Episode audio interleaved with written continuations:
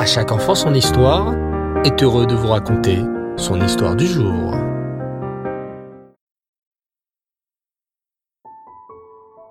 Bonsoir les enfants, j'espère que vous avez passé une belle journée. Baruch Hashem. Moi je suis content de vous retrouver. Et ce soir, ce n'est pas pour raconter la suite des épisodes de Eliyahu Hanavi. On racontera ça demain soir, exceptionnellement. Mais ce soir, j'aimerais vous parler non pas d'un tzaddik ni d'une sadéquette, mais des deux à la fois.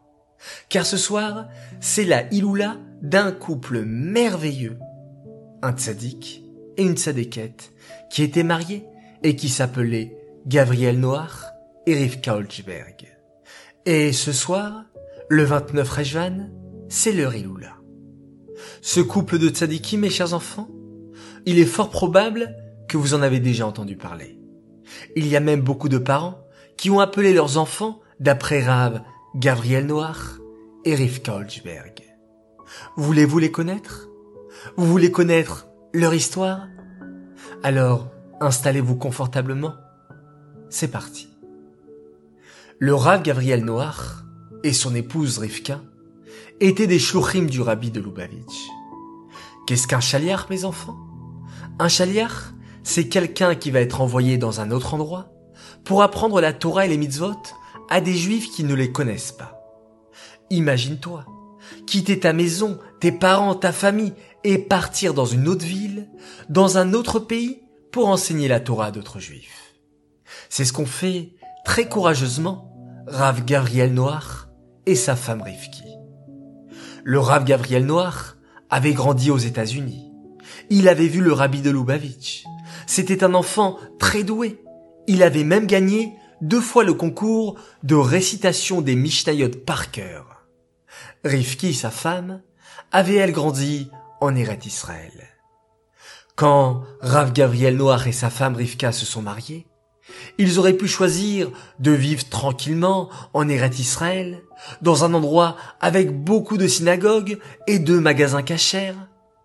À la place, Gabriel Noir et sa femme ont choisi de s'installer dans une ville très lointaine qui s'appelle Bombay, en Inde. À Bombay, il n'y avait pas de synagogue, pas de magasin cachers, rien de juif. Et qu'ont fait le Ravolsberg et sa femme? Ils ont déménagé et ont quitté leur famille pour aller construire un Bet Rabad à Bombay. Là-bas, tous les juifs qui avaient besoin d'un repas chaud, qui avaient besoin de parler de Torah, ou qui avaient besoin de parler de leurs problèmes, pouvaient aller au Bet Rabad de Ravolsberg. Tous les jours, Rivki recevait des juifs du monde entier et leur servait de bons repas chauds avec le sourire. Le Rav Gabriel Noir et sa femme rapprochaient les juifs de la Torah et tout juif qui passait dans la ville de Bombay savait qu'il n'était pas le seul au monde. Il y avait à Bombay un endroit qui était le Bet Rabad pour le recevoir. Un peu comme la tente d'Avram Avinu, qui était ouvert aux quatre portes et où chaque passant pouvait trouver un endroit pour manger et se reposer. Le Bet Rabat de Bombay était un endroit où l'on pouvait entrer pour apprendre plus de Torah, manger, se reposer. On raconte une fois qu'à l'approche de Pessah, Rav Gabriel Noir avait mis dans toute la ville des grandes affiches. Pessah approchait, et le Rav Gabriel, ainsi que sa femme Rivki, avaient organisé un immense céder de Pessah. Tous les juifs qui n'avaient pas d'endroit où passer le céder à Bombay pouvaient venir au Bet Rabad du couple Olsberg. Et donc, Gabriel Noir avait mis de partout des affiches pour faire savoir qu'il organisait un céder de Pessah à Bombay dans son Bet Rabad. Ainsi, si un juif était de passage à Bombay et voyait cette affiche, il saurait où aller pour célébrer le céder de Pessah, manger des matzot, lire la Haggadah. Nous étions maintenant veille de Pessah, et Ravolsberg espérait qu'il avait mis assez d'affiches dans toute la ville. Soudain, sa femme Rivki eut une idée. Peut-être devrais-tu passer dans les hôtels aux alentours pour voir s'il n'y a pas des juifs qui n'ont pas d'endroit où passer le céder.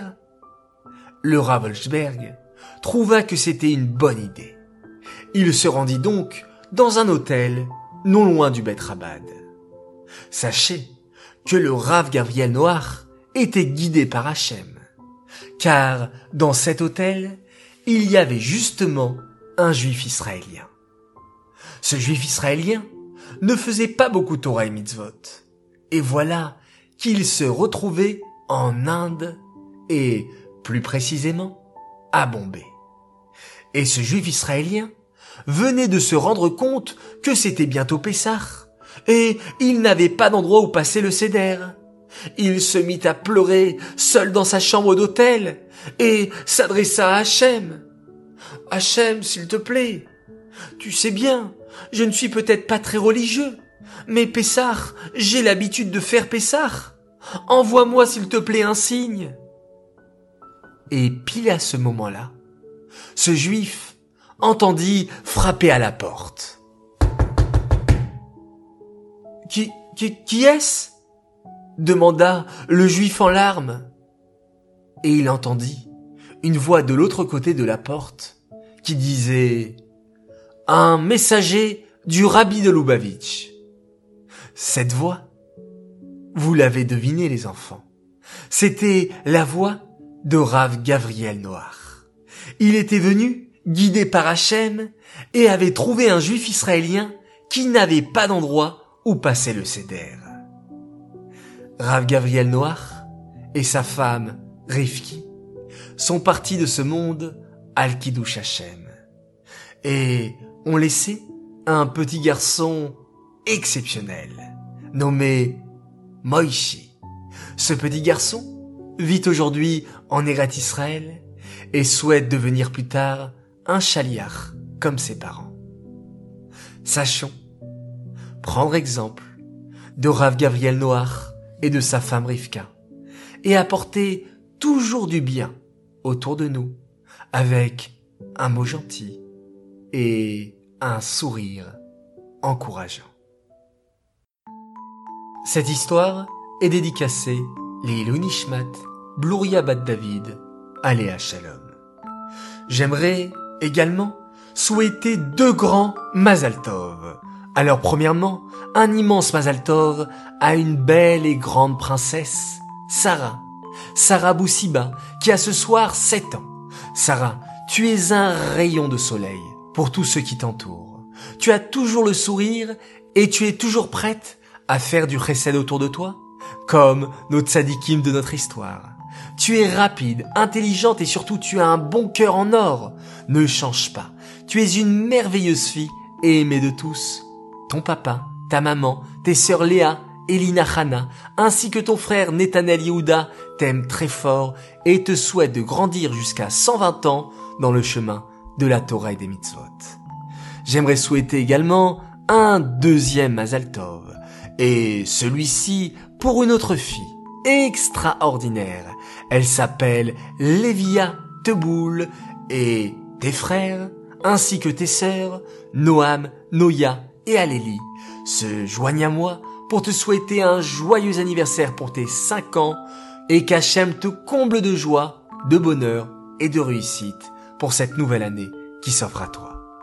Enfin, j'aimerais faire un grand coucou et une spéciale dédicace à une autre princesse exceptionnelle. Elle s'appelle Chaya Simcha Azout. Un grand coucou d'encouragement. Bravo pour toutes les belles actions que tu fais. Continue comme ça dans le chemin de la Torah et des mitzvot et Kakadosh Baoru te bénisse dans tous les domaines et une grande pensée et une réfoua chez les pour Chantal Kwika, Bat, Suzanne, Shoshana. Les enfants, répétez après moi, réfoua chez les pour Chantal Kwika, Bat, Suzanne, Shoshana. Voilà, les enfants, je vous dis excellente nuit.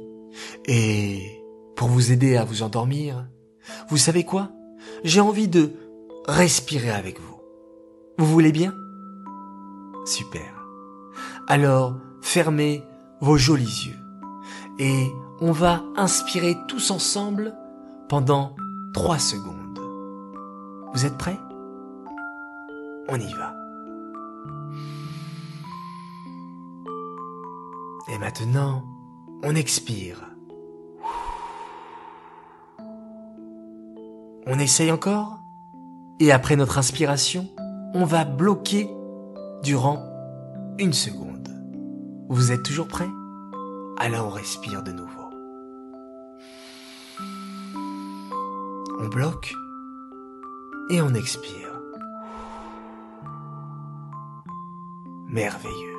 Gardez les yeux fermés et dites et répétez après moi.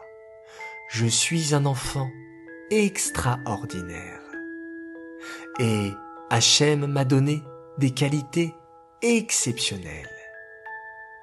Alors, à moi de toujours montrer le bel exemple et de rayonner autour de moi. Oui les enfants, vous pouvez le dire, je le sais que vous êtes magnifiques. Alors voilà, de belles pensées avant de dormir. Laila Tov. Et bien entendu, on se quitte en faisant Shema Israël, Hachem Elokenu, Hachem Echad, Baruch Shem.